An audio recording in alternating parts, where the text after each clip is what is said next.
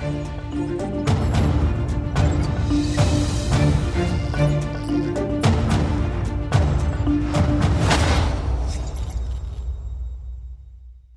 E hoje regressa a temas que importam no IVA zero, nas previsões de crescimento, na entrevista de Luís Montenegro e também da polémica em torno de Lula da Silva. Muito boa noite, Luís Marcos Mendes, bem-vindo mais uma Olá, vez. Clara, boa noite. Boa noite. Bem? bem, muito obrigada. Bem? Hoje é incontornável uh, começarmos uh, pelas Sim. suspeitas de assédio sexual no Centro de Estudos Sociais em Coimbra, que atingem uhum. dois Sim. professores uh, e, em particular, um com uhum. grande estado, o conhecido claro. e reconhecido Boaventura de Sousa Santos. Sim. Primeiro, é muito surpreendente. Eu devo dizer que fiquei muito surpreendido, julgo como quase toda a gente, mesmo aquela, aquelas notícias de que há uns anos houve grafites a abordar esta matéria, eu não conhecia. Uh, agora, tudo isto é, muito, obviamente, como qualquer abuso sexual, qualquer denúncia desta natureza, é uma situação muito chocante. Hum e profundamente inaceitável. Nós andamos a falar muitas vezes dos abusos sexuais dentro da Igreja, estes não deixam de ser igualmente inaceitáveis. Com uma agravante, uh, ocorrem com pessoas de uma instituição que, por natureza, teoriza, faz pedagogia e faz doutrina em torno dos princípios da igualdade de género e dos direitos das mulheres, Sim. e depois acontece isto. Segundo dado também que é importante ter atenção, é um conjunto de pessoas que tem chamado a atenção e bem que há um princípio jurídico nestes momentos importante sublinhar, presunção de inocência. inocência claro. Com certeza. Mas atenção a outra parte, esse princípio jurídico não está minimamente em causa. Portanto, são apenas denúncias neste momento, não há nenhuma acusação formal a ninguém e muito menos qualquer condenação. Mas atenção a uma coisa. Há uma realidade que é haver uma denúncia. Há outra realidade que é haver 4, 5, 6 denúncias. A quantidade de denúncias relativamente à mesma pessoa ou às mesmas pessoas tornam estas acusações, aos olhos da opinião pública, mais sólidas, uhum. mais consistentes, mais credíveis. Isto não afasta a presunção de inocência, mas do ponto de vista da percepção pública torna a situação mais grave. E como é que analisa a forma como ele veio defender-se, nomeadamente falando do neoliberalismo? Ah, isso, se encaixa? Eu isso acho surreal surreal, inaceitável. Quer dizer, a culpa é do neoliberalismo. Quer dizer, isso, acho que isto não lembra o careca. É uma, é uma desculpa completamente esfarrapada, que de resto só o descredibiliza ao professor Boaventura Sousa Santos. Só o descredibiliza. Porquê? Porque nesta matéria de abusos, abusos sexuais, seja na igreja, seja na universidade, seja na sociedade em geral, não há uma dialética de esquerda ou direita. Não. O que está em causa, sim, é se há comportamentos corretos ou incorretos.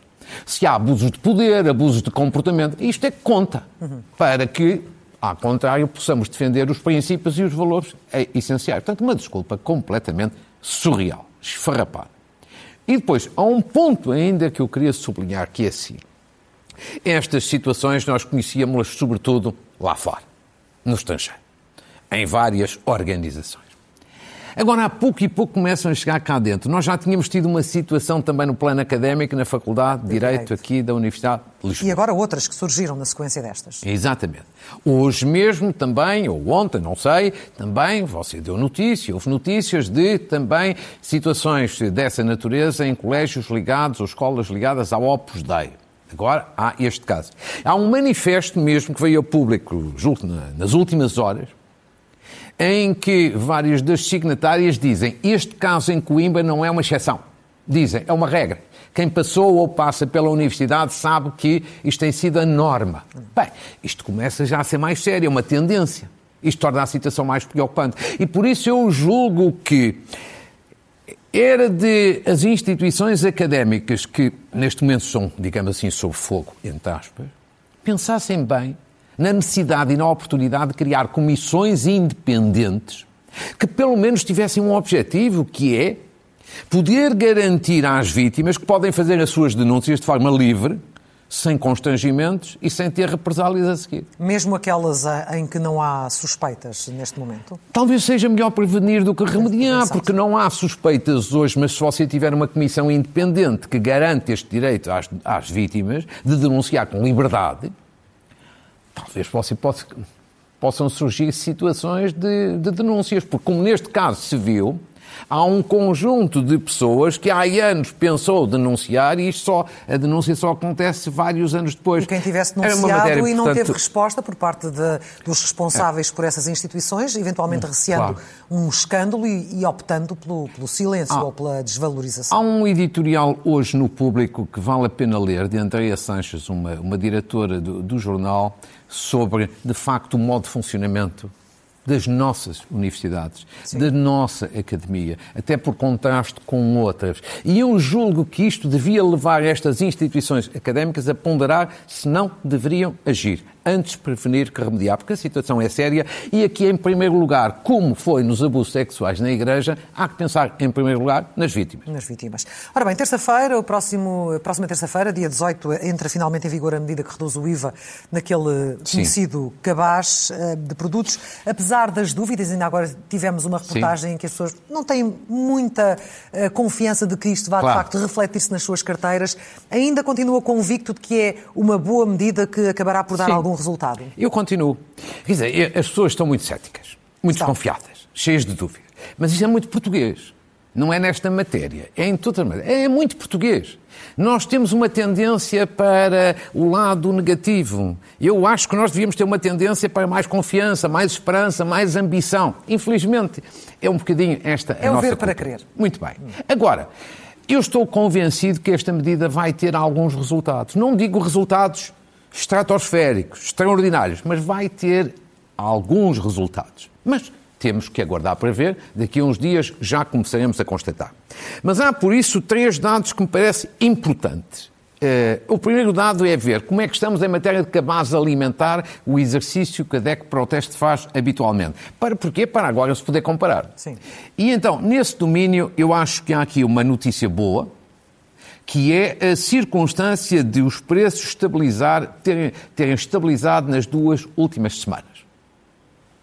Mas a notícia menos boa é o que se vê ali no gráfico, é que o cabaz destes 63 produtos tem um aumento desde fevereiro do ano passado, ou seja, desde a guerra na Ucrânia, de 23%. Agora, nestas últimas duas semanas, estabilizou. Eu acho que é bom ficar com, de alguma forma, este dado para depois podermos comparar daqui a uma semana ou daqui a duas semanas e assim sucessivamente. Segundo dado que as pessoas perguntam muito. O que é que tem feito a maior parte, o que é que tem feito a maior parte dos países na Europa? Adotaram medidas destas ou não? Vejamos este levantamento feito eh, rapidamente. Só há esta medida de descida do IVA em seis países dentro da União Europeia. Portanto, é minoritária esta tendência. Espanha, Itália, Bulgária, Polónia, Roménia e Portugal. Em três outros países, Grécia, Hungria e Croácia, houve uma medida diferente, mas também de intervenção, que foi limitação administrativa de preços. Nos outros restantes países tem havido apenas medidas de apoio ao rendimento, como nós eh, também temos cá. Agora, há aqui também um dado curioso, que é a medida em Espanha, que resultados tem dado? É que a Espanha adotou esta medida já há bastante tempo. Já, já há bastante tempo. Muito antes de nós. Bem, e saíram agora notícias recentemente do Banco de Espanha com dois dados que são interessantes e que nos dão alguma confiança. Primeiro, 90% da redução do IVA para 0% em Espanha refletiu-se mesmo nos preços. Ao contrário daquilo que uh, estava a correr, não? Esta é a informação do Banco, Banco de, Espanha. de Espanha. Não é minha, é do Banco de Espanha. Segundo, no domínio da inflação, esta redução teve um efeito de 0,2 pontos percentuais na inflação, ou seja, evitou que os preços subissem mais e que a inflação fosse mais alta. Ou seja, a medida surtiu algum efeito. Por outras palavras mais simples que as pessoas percebem, os preços continuaram a aumentar, mas aumentaram menos e teve algum efeito positivo na inflação. Portanto, como a medida aqui é semelhante, embora Embora aqui tenha mais outro ingrediente, que é o compromisso dos supermercados de refletirem mesmo esta alteração nos preços aos consumidores, eu tenho alguma expectativa positiva, mas vamos ver. Portanto, eu sou, sabe eu sou um otimista, eu sou uma pessoa confiante, mas acho que estes dados nos dão aqui confiança maior. E depois também tenho, para mim, o seguinte: os supermercados e, sobretudo, as grandes cadeias vão fazer os possíveis e os impossíveis para que corra bem. Porque a sua reputação está em causa. Está em causa. Ah, está em causa. Claro que está. Se isto não correr bem, em primeiro lugar, vai-se culpar o governo pela medida, mas também vai-se vai-se de alguma forma atacar e censurar a ação do supermercado. Tudo isto junto, eu espero que corra bem. Importante esperemos, é que corra bem. Esperemos. Entretanto, esta semana conhecemos as previsões de crescimento para este ano, eh, tanto a nível internacional Sim. como nacional. Sabemos que as previsões nacionais são mais otimistas do que as internacionais. Bem, é, vamos ver. Apesar houve, de baixas todas houve, elas. Houve previsões do Fundo Monetário Internacional, já tinha havido de, de outras entidades. Vale o que vale. Só para as pessoas terem uma ideia o que é que se prevê basicamente eh, as previsões, as previsões das entidades internacionais são mais baixas. Fundo Monetário Internacional, Comissão Europeia, OCDE. Acha que Portugal vai crescer apenas na ordem de 1%. E depois, entidades nacionais, Conselho de Finanças Públicas, 1,2%. O Governo já tinha, já tinha previsto 1,3% e o Banco de Portugal tem a previsão mais otimista, 1,8%. Eu acho, em qualquer circunstância, o comentário que me apraz fazer é o seguinte. Bom, claro, é melhor, depois, no final do ano, um crescimento de 1,8% do que 1%. Estamos todos de acordo, certo? Certo. Mas eu acho que na prática não faz grande diferença. Esta é a parte que para mim me faz impressão. Estas previsões, do meu ponto de vista, são todas más. 1%, 1,3%, 1,8%, porquê? Porque enquanto nós não tivermos um crescimento mais ambicioso, mais sólido e mais consistente, nós não conseguimos nem subir salários, nem subir pensões a um nível condizente com aquilo que é necessário. O que significa que, mais do que discutir se é 1,1, 1,3, 1,4, eu acho que o debate que devia estar a ser feito em Portugal era vamos ver se mudamos as políticas que, são, que é necessário mudar para Portugal ter um crescimento 3%, 4%, como vários países na Europa têm. E como nós já tivemos no passado. Este é o que eu acho que é o debate que devia ser feito. Porque o problema central do país que condiciona todos os outros é um problema de ou baixo crescimento económico ou, ou de alto crescimento oh, económico. Sim, sim, sim. E, portanto, nós temos é que subir. Por isso é que, para mim, estas previsões, ah, mesmo que sejam 1,8%, é melhor que um, com certeza, mas é na prática um crescimento medíocre. Mas isso é na parte do crescimento, porque depois também temos a maior carga fiscal, como, como sabemos esta semana. Exatamente, e portanto, de alguma forma, temos o pior dos dois mundos: Sim. menos economia e, e mais, impostos. mais, impostos. Agora, vejamos rapidamente. Um, o que o INE divulgou esta semana também é um novo recorde da carga fiscal em Portugal. Vejamos que eu preparei rapidamente um, os dados relativamente à evolução da carga fiscal em percentagem do PIB, ou seja, da riqueza nacional, desde 2010 há 12 anos, portanto, até 2012. Basicamente, com pequenas oscilações, estamos sempre a subir. Tínhamos uma percentagem, uma carga fiscal em percentagem do PIB na ordem de 30% em 2010 e neste momento 36,4%. Evidentemente, carga fiscal não são apenas impostos, são Sim, também contribuições, contribuições, sociais. Mas, obviamente, que os impostos têm aqui um peso grande e, por exemplo, como ali se vê, houve em 2022 mais 12,8% de IRS que em 2021. Ou seja, nós temos também aqui este problema, é que temos, de alguma forma, impostos altos e isto tem um peso grande nos salários. Corta salários designadamente à classe média, Sim. que está cada vez mais proletarizada. Portanto, Porquê é que eh, achei importante abordar isto? Porque esta questão, mais do que uma questão partidária, é uma questão nacional. Nós precisamos de ter um crescimento económico mais ambicioso e precisamos de ter impostos mais baixos, em particular sobre as pessoas e, sobretudo, sobre a classe média, porque senão, de facto, nós temos o pior dos dois mundos. Temos menos economia, temos mais impostos. Obviamente ficamos no quê? Nos salários médios de mil euros. Somos o país dos salários do, dos mil euros e das, e das, pensões médias na ordem de 500 euros. Isto não é aceitável do ponto de vista do país, em termos das novas gerações, porque perdem os idosos com pensões baixas, perdem os jovens que não têm oportunidade de futuro. Precisamente. Ah, eu, entre, vale a pena debater estas questões. Estas questões. Porque estas é que são. Eu sei que o caso da mulher do ministro Galamba e mais o deputado do PS e mais esses casos e casinhos todos são talvez mais sexy, eh, entre aspas. Agora, os casos realmente importantes são estes. São estes. Viu a entrevista de, que o líder do PSD deu a Maria João Avilés? Sim. Ficou claro para si, desta vez, a posição do PSD em relação ao Chega? Ficou. Sem qualquer tipo de dúvida? Sem qualquer tipo de dúvida. Acho que... Não é a perguntar então porquê é que demorou tanto tempo a afirmar claro, esta posição. Bom, isso aí não pode perguntar a mim, essa é a pergunta que eu também faço. Qual é a estratégia Isso é também que eu faço. Não, fa... não percebo porque é que o PSD demorou tanto tempo a clarificar esta questão, porque eu acho que estava a perder com isso. E por isso, para manter a minha coerência, eu critiquei aqui o PSD várias vezes, como se recorda, por o PSD ter uma posição ambígua em relação ao Chega.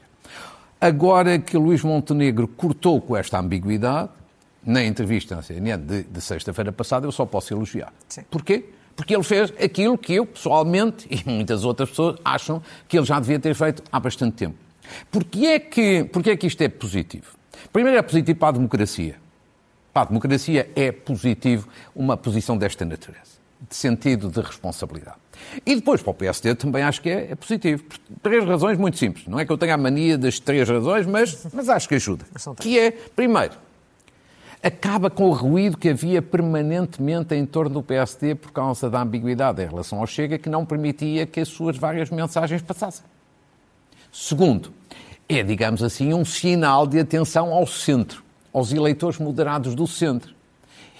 Ou seja, há muitos eleitores moderados na área do centro que têm apoiado o Partido Socialista, mas que estão cada vez mais descontentes, desiludidos, afastados do governo, mas que tinham muitas dúvidas em mudar para o PSD por causa do fantasma do Chega. Ora, este fantasma desapareceu, digamos assim, agora conquistar, entre aspas, estes eleitores é mais fácil. E depois também uma terceira razão é o voto útil na área da direita. Porque, uh, chegando sobretudo a momentos eleitorais, muitos eleitores na, na área à direita perceberão que o voto decisivo para ganhar é no PSD e que o voto no Chega até pode ter exatamente o efeito contraproducente. Portanto, acho que a única questão aqui é, de facto, isto podia ter sido mais cedo, mas antes tarde do que nunca. E, portanto, eu acho que Luís Montenegro foi muito feliz nesta foi, entrevista. Foi a estratégia dele, como ele próprio assumiu. Mas Sim. não falou, aliás, a entrevista, uh, gostou, gostou da entrevista, acha que foi mais abrangente. Até, aliás, não, se esgotou no Chega. Eu devo dizer Chega. que gostei da entrevistadora, a Maria João Vilés, colocou todas as questões que importava colocar, bem, e acho que Luís Montenegro teve, do meu ponto de vista, a melhor entrevista que deu até hoje como líder eh, do partido. Foi talvez a mais feliz de todas. E acho que a entrevista foi centrada neste ponto, não é? Do, ou melhor, a análise posterior. Sim, mas não se esgotou nisso, não é? Mas eu acho que tem várias outras mensagens, mas só que aqui a destacar duas. Tem, por exemplo, uma mais para dentro, ele foi categórico a dizer que quer ganhar as europeias, mas se não ganhar as europeias não se vai embora. Como quem diz, se me quiserem tirar da liderança, alguém que queira, que queira tomar conta aqui do partido tem que se candidatar contra mim. Portanto, eu acho que isto, é, é, no fundo, foi assegurar que calmamente vai até às Mas legislativas. isso faria algum sentido? Sim, mas havia muito boa gente a dizer que, dizer, as europeias eram um problema e, portanto, Luís Montenegro podia sair. Ele tinha dado a entender ou foi mal interpretado. Portanto, ele agora deixou claro. O que significa que é mais difícil. Se alguém queria tomar conta da liderança, é mais, mais difícil. difícil. E depois também, também eu acho que ele foi, fez uma demarcação, sim, mas fez-lo com uh, elegância relativamente ao Presidente da República. Quer dizer, mostrou, digamos assim, alguma má disposição relativamente a algumas declarações do Presidente da República, dizendo que o PSD não é alternativa, mas fez isso com elegância e eu acho que é o exercício normal de autoridade de um líder da oposição, porque as coisas são como são. Mas parece que as relações entre ambos estão abaladas. Não, não, não, não, acho que não, mas acho que não, mas eu acho as coisas sempre neste sentido. Cada um tem a sua função.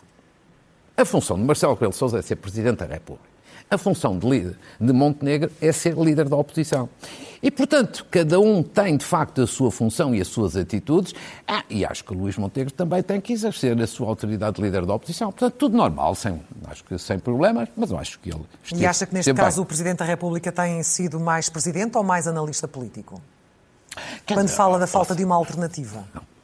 Quer dizer, eu acho que essa parte, quer dizer, é, é normal que o Luís Montenegro diga o PSD é alternativa e do ponto de vista filosófico e teórico e com a proximidade das eleições, com certeza. Mas, obviamente, que perante os dados dos inquéritos, as sondagens, evidentemente que os portugueses ainda não veem o PSD como alternativa. Ainda não veem. Agora, também, como eu costumo dizer, é preciso tempo, porque o líder da oposição ainda não tem sequer um, ano? um ano de mandato. Um ano. Ora, o que é um facto é que Montenegro diz que está preparado para ser governo, caso haja as tais eh, eleições antecipadas, Sim. mesmo eh, com o Presidente da República a afastar esse cenário. Eh, admite agora com maior convicção de que a legislatura possa não se cumprir até ao fim? Oh, claro. Já falou disso aqui mais do que uma vez. Uma coisa é aquilo que eu, que, que, eu, que eu defendo. Eu sou um defensor, eu sou um institucional, e, portanto, eu sou um defensor das regras. E as regras são a do cumprimento dos mandatos. Agora, analiticamente falando, é assim, eu acho que há uma, para uns um risco, para os outros uma possibilidade séria de haver eleições antecipadas, não este ano, não provavelmente no primeiro semestre do próximo ano, mas com alguma, algum grau de probabilidade no segundo semestre do próximo ano.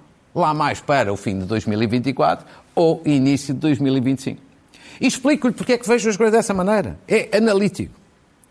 Reforçado esta semana por uma declaração do Presidente da República, que disse na segunda-feira isto. Não, não, nem de longe nem de perto está na minha cabeça agora em dissolver o Parlamento. Mas? Mas uma maioria absoluta não é um seguro de vida para uma legislatura. Isto não é uma frase habitual, tradicional. Claro que pode dar para muita coisa, pode dar para nada. Eu interpreto como sendo um aviso à navegação. Segundo dado, para mim é o mais importante. O clima de degradação em torno do governo é grande. Os casos, casinhos, casões são permanentes e degradam. Esta semana houve casinhos, porventura, mas criam sempre mal-estar. E os problemas avolumam-se. Quanto mais tempo no poder, maior degradação. E, portanto, se a degradação continuar e se daqui a um ano, um ano e meio for ainda mais acentuada, eu acho que há o ambiente político para, eventualmente, acontecer. E por isso é que eu acho que essa possibilidade existe. Mas imagine que o Agora, PS vence as europeias. Aí é diferente. Por isso é que eu acho que as eleições europeias São. do próximo ano vão ter uma importância capital do ponto de vista interno. De clarificação. Nesse, nesse não sei se é de clarificação, mas podem ajudar a um cenário ou outro. Vejamos, se o Partido Socialista, por hipótese, ganha as eleições europeias, evidentemente que esta probabilidade que aqui estou a colocar é mais difícil de existir. Claro. Até porque umas europeias são normalmente mais difíceis para os governos e para um governo está há muitos anos. Mas se o Partido Socialista ganha, evidentemente que tem, digamos assim, a sua estabilidade mais assegurada e mais reforçada. Se não ganha, evidentemente que o clima de degradação pode acentuar-se. Por isso é que acho também que PS e PSD já estão a pensar a sério nas listas para as eleições europeias, porque elas passaram a ter uma importância que habitualmente não têm. E eu acho que é muito provável, no PSD, já se fala há imenso tempo, muito provável que o cabeça de lista seja Rui Moreira, o Presidente da Câmara do Porto, que é uma pessoa com grande prestígio e também muito popular. E eu acho que no Partido Socialista não se tem falado deste nome, que lhe vou referir, mas eu acho que é uma probabilidade muito forte. Marta Temido, ex-ministra da Saúde para cabeça de lista ao Parlamento, às eleições europeias. Tem-se falado, já falámos até aqui, da hipótese de ela poder ser candidata autárquica em Lisboa. Mas, tanto quanto eu sei, foi definido internamente dentro do Partido Socialista um determinado perfil e ela é considerada talvez a mais popular porque deixou uma imagem de um lastro de popularidade grande, por um lado, quando foi Ministra da Saúde no tempo da pandemia, e por outro lado, pela sua saída do governo. A forma como saiu deu Sim. uma ideia de desprendimento eh, do poder e isso sempre ajuda. Portanto, Marta de Mito não é ainda uma decisão, mas é uma probabilidade séria. Séria. Ela é provavelmente, neste momento, a figura mais popular dentro do Partido Socialista. E as europeias poderiam ser um teste para o combate autárquico posterior? Eu acho que podem ser um teste para imensa coisa. Por exemplo, hoje há uma sondagem no Correio da Manhã e no Jornal Negócios em que se coloca, se faz futurologia, se coloca Luís Montenegro como candidato a umas eleições legislativas.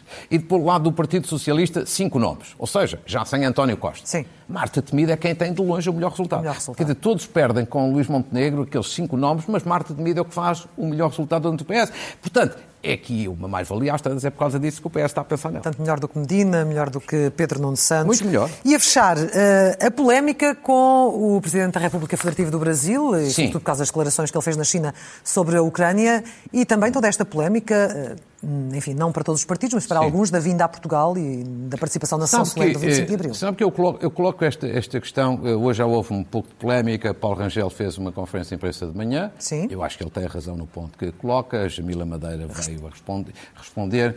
Eu, por acaso, acho que esta matéria não devia ser partidarizada.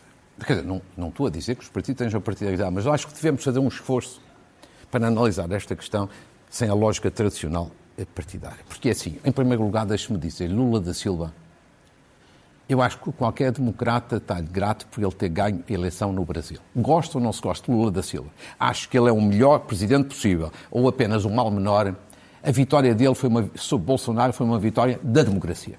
No Brasil, e um sinal também muito importante para o mundo, e da decência política. E, portanto, eu acho que a maior parte dos democratas estão gratos a Lula da Silva.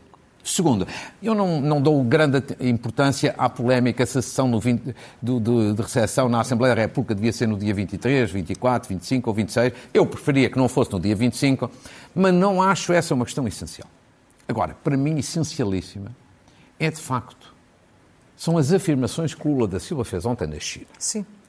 E que eu acho, com todo o respeito, são absolutamente inaceitáveis. Não, inaceitáveis. E que nós não devíamos partidarizar, mas devíamos pensar nisto. Lula da Silva esteve ontem na China e veio dizer o seguinte: em grande medida, quem é culpado também desta guerra, mais coisa, menos coisa, é a União Europeia. Como Portugal faz parte da União Europeia, indiretamente, é uma crítica a Portugal. E, no fundo, dizendo a União Europeia, tal como, tal como os Estados Unidos, é que com o seu apoio militar à Ucrânia, evidentemente estão a ajudar a que a guerra não acabe. Eu acho isto inaceitável. Isto parece a posição do PCP em Portugal. Sim. Mais coisa, menos coisa. Não direi que é igual, mas mais coisa, menos. E eu acho que eu acho que agora, quando Lula da Silva vier a Portugal, eu acho que o presidente Marcelo Rebelo de Sousa o Presidente da Assembleia da República e o Primeiro-Ministro António Costa deviam, com a elegância que estes momentos exigem, e com dignidade, mas com frontalidade, explicar três coisas muito simples ao Presidente Lula da Silva. A primeira é que na guerra da Ucrânia há um agressor e há um agredido. E normalmente um democrata condena o agressor e apoia o agredido. É assim que as coisas se devem colocar. Segundo, ele queixa-se do apoio militar da União Europeia à Ucrânia. É preciso explicar ao Presidente Lula da Silva esta coisa muito simples. Se não fosse o apoio militar do Ocidente, Estados Unidos e União Europeia à Ucrânia, a esta hora já não havia Ucrânia livre e independente com a agressão da Rússia. A esta hora já não havia democracia na Ucrânia. A esta hora a Ucrânia já tinha perdido a sua soberania. E acho que finalmente era preciso também explicar ao Presidente Lula da Silva que todos nós queremos a paz. Não é apenas ele. Todos nós queremos a paz. Mas uma pessoa que quer genuinamente a paz, convictamente a paz, começa por condenar aquele que começou a guerra. E o Brasil e o Presidente Lula da Silva ainda não condenaram a Rússia por ter agredido Sim. e invadido a Ucrânia. Esta questão, como se vê, é nacional, não é partidária. Por uma razão muito simples. Em Portugal, todos os partidos pensam desta maneira, com exceção, eventualmente, do PCP. Portanto, eu acho que o Presidente Lula da Silva tem o direito de ter a sua posição, mas acho que Portugal também devia explicar o seu ponto de vista, porque quem não se sente não é filho de boa gente. Isto também se aplica aos Estados e aos países. Vamos às notas finais. Temos apenas dois minutos para Um final. cumprimento ao professor, muito bem, ao, ao professor Luís Sotomayor Braga. Para as pessoas que menos conhecem, é um professor que esteve em greve de fome nestes últimos dias, deixou de estar, esteve no hospital, que já está sim, em bem, casa, sim. um cumprimento para ele, que esteja bem de saúde e que o seu exemplo ajude a desbloquear as negociações com os professores. Isto é que era importante. Uma saudação à Ministra da Justiça. Tenho aqui criticado, hoje queria elogiar, pelas medidas que anunciou na quinta-feira passada em relação à Justiça Administrativa e Fiscal, que é o grande cancro da Justiça em Portugal em termos de eh, lentidão sobretudo a criação do novo Tribunal Central Administrativo em Castelo Branco, pode ser uma ajuda importante. Uma saudação à enfermeira Teresa Fraga, não sei se sabe, é uma diretora de uma unidade de cuidados paliativos e continuados, muito conhecida em Matosinhos, e é a única portuguesa entre 152 mil candidatos a um importante galardão internacional. Uma saudação à, à, região do Barroso, que é no norte, a zona de, na, ali na área de Montalegre e Boticas, porque ocorre por estes dias também o quinto aniversário desta região como património agrícola mundial. Até, pela, bonito, ima é? até pela imagem se está a ver é, que é uma coisa lindíssima. E olha que este galardão que esta região de Barroso teve é muito rara, quer na União Europeia, quer no mundo, e por isso esta aqui saudação também muito especial. Uma saudação ao think tank Serviço Nacional de Saúde Contas Certas, Saúde Sustentável, que é uma organização eh, que foi criada agora recentemente para discutir as questões no Serviço Nacional de Saúde para realizar a primeira iniciativa com um belíssimo programa no próximo dia 20 no Centro Cultural eh, de Belém. Queria também saudar dois investigadores da Universidade Nova, Ana Sanches e António Granado, fazem parte de um consórcio europeu que vai implementar um projeto de residências de jornalistas da área de ciência, não dá bem para si, mas jornalistas da área de ciência, Sim. que estão lá fora, digamos assim, em instituições de investigação dentro da Europa. Mas estamos aqui a falar de um consórcio europeu com dois eh, investigadores portugueses. E a terminar, uma saudação a Joel Colasso, campeão europeu na Turquia em Muay Thai. Agora, a finalizar, temos que concluir, não é? 30 segundos para, concluir. Muito bem. Dois é livros apenas hoje, porque não havia, não havia tempo. Um livro extraordinário, agora em versão portuguesa, O Essencial da Política Portuguesa, de Jorge Fernandes, Pedro Magalhães e António Costa Pinto, três autores prestigiadíssimos. Aqui está, neste livro, a análise, em grande medida, dos últimos 50 anos e da nossa democracia. É um livro obrigatório, um cumprimento aos seus autores e uma recomendação muito forte. É um livro obrigatório em qualquer boa biblioteca. Sim. E a finalizar, José António Barreiros, que é um ilustríssimo advogado, uma pessoa que eu muito prezo, muito inteligente, mas não tem nada a ver com a advocacia. É um livro interessantíssimo. O Piloto de Casablanca. Eu gostei imenso de ler porque trata-se de José Cabral, um herói português na Segunda Guerra Mundial. Do que é que se trata? Há alguém que na, durante a Segunda Guerra Mundial fazia a ligação entre Lisboa, de avião entre Lisboa, Tanger e Casablanca com isto permitiu salvar muitos refugiados dos, da, das ameaças nazis. Foi galardoado e condecorado nos Estados Unidos, mas é praticamente desconhecido em pois. Portugal e passa a ser agora conhecida pela, pela mão e pela inspiração de José António Barreiro. O piloto de Casa Blanca, uh, também uma sugestão. Muito obrigada, Luís Marcos Mendes. Claro, foi um gosto. Aqui estaremos no próximo domingo. Obrigado. Até lá. Muito Obrigado. obrigada.